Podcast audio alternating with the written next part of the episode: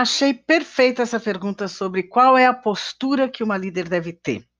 Até porque quando a gente fala de uma mulher na liderança, é, dentro de um mundo corporativo que a gente sabe muito bem que ele é muito mais é, masculino do que feminino, até porque hoje tem uma pesquisa realizada até pouco tempo atrás que trouxe para nós que apenas 19% das mulheres estão em posição de comando.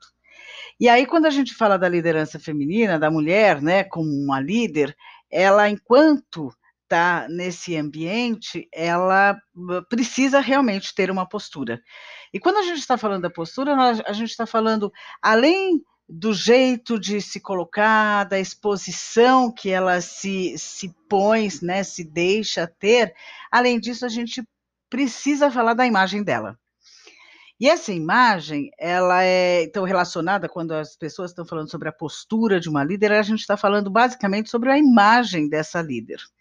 E essa líder, ela compõe uma imagem basicamente baseada em três, uh, três pilares, né? vamos dizer assim.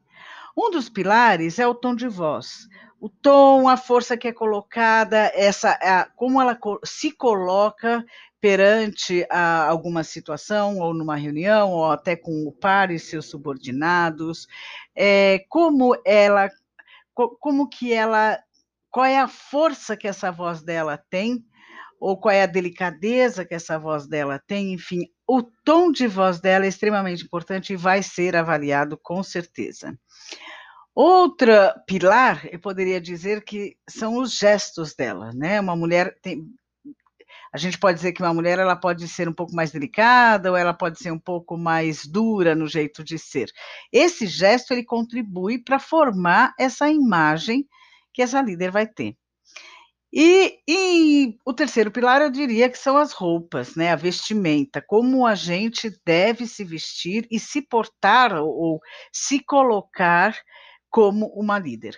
É claro que se eu estou falando de uma posição de liderança, onde essa pessoa vai ser uh, o exemplo para sua equipe, e tenha certeza disso, porque eu até confesso para você que eu escuto às vezes de pessoas que trabalharam comigo e que vêm me dizer que eu, quando eu disse determinada coisa, ou a roupa que eu vesti em determinado momento, ou o jeito que eu estava em determinado momento, que aquela pessoa sempre se lembrou daquilo e aquilo foi um diferencial na vida dela. Isso significa o quê? O líder, ele é realmente um exemplo para alguém.